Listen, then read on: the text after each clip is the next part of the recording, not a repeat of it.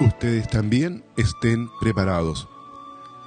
Sin lugar a dudas que toda la temática principal de las lecturas de este día domingo, el 19 del tiempo ordinario, están centradas en la realidad de la espera de la vigilancia.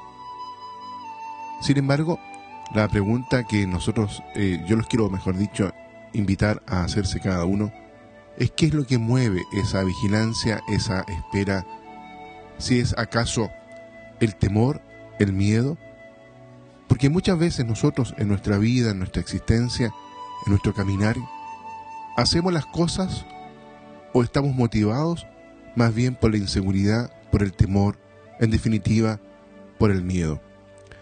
Sin embargo, creo que la liturgia, o mejor dicho, en específico, el Evangelio de este día domingo, con esa maravillosa palabra de Jesús, pequeño rebaño.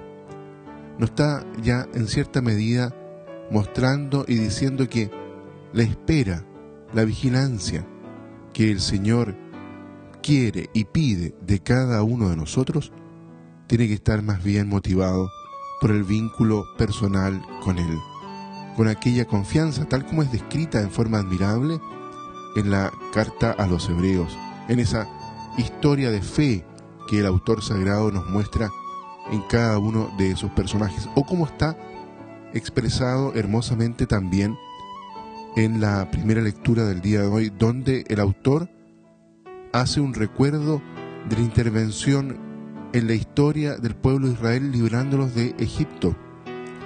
Una memoria que no queda simplemente anquilosada en el pasado, sino que se proyecta hacia el futuro, hacia la situación donde él y la comunidad judía en ese momento se encuentran. ¿Qué es lo que nos mueve a cada uno? ¿El temor? ¿O más bien nos mueve la espera gozosa del Señor, que nos mueve, que nos mantiene en esta actitud de la vigilancia? Este es el podcast El oyente de la palabra y los quiero invitar entonces para que juntos podamos mirar, reflexionar las lecturas de este día domingo.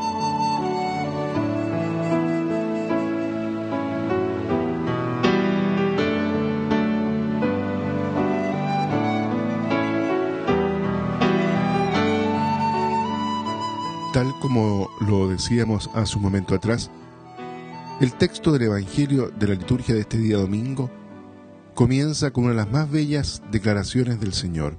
De ella podemos obtener luz para nuestro camino de fe y consuelo para toda nuestra esperanza en cuanto peregrinos.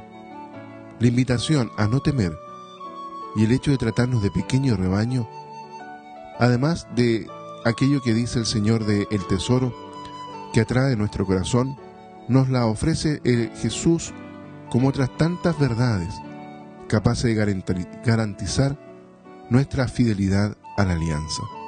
Después de habernos tratado por lo que somos, pero sobre todo después de habernos indicado lo que complace a Dios, nuestro Padre, no olvidemos que su complacencia consiste en hacernos participar de su reino. Ahora, Jesús nos confía algunas recomendaciones que podemos resumir en la actitud de la vigilancia. Vigilar en el lenguaje bíblico es una actitud que corresponde a los siervos frente a su Señor e implica expectativa del retorno del Señor, prontitud para recibirle cuando llegue, disponibilidad total en el servicio, plena docilidad a sus mandamientos y por último, alegría de participar, aunque sea como siervo, la alegría de las bodas del Señor. Tengan ceñida la cintura y las lámparas encendidas, nos dice ahí el Señor en el versículo 35. Si esto lo consideramos bien, no se trata de una invitación genérica a una fidelidad igualmente también genérica, sino de un deseo vigoroso por parte del Señor de tener a su lado y junto a Él siervos buenos y fieles que no se cansen inútilmente ni se instalen en cómodas posiciones, ni mucho menos se distraigan del objeto de su espera. Al contrario, sabiendo que el Señor viene cuando menos se le espera, viven el tiempo de la vigilancia y la espera con ansia extrema y santo temor de Dios. En efecto, aunque los siervos no conocen la hora del regreso, sí conocen la voluntad del Señor y saben que una persona buena e indulgente, pero al mismo tiempo justa y exigente. Hagamos una pequeña síntesis ante lo dicho hasta ahora. Podemos decir que el quien solo cree en lo que tiene se cierra al camino de la esperanza y por tanto al camino que lo lleva a Dios y se cierra también a quienes son objeto del amor de Dios, es decir, los hermanos, alejándose así del verdadero compartir cristiano. Nosotros sabemos que necesitamos poseer algunos bienes para poder vivir. Eso es verdad, es cierto. Sin embargo, estos no son la fuente de la vida ni están en ellos la clave o el secreto para ser persona. Solo el que ama y vive solidariamente y en apertura a los demás, dándose a Dios y al prójimo, posee vida auténtica y verdadera, y en definitiva es feliz, porque entiende la vida con sabiduría, es bienaventurado. Todo pierde sentido cuando el hombre se cierra a Dios y al hermano. Más que bienes materiales, necesitamos razones para vivir y compartir. Amar en profundidad como Cristo nos amó, ahí está la base de la solidaridad y del compartir. En ello se fundamenta el ser o no ser verdaderos cristianos, el ser o no ser felices.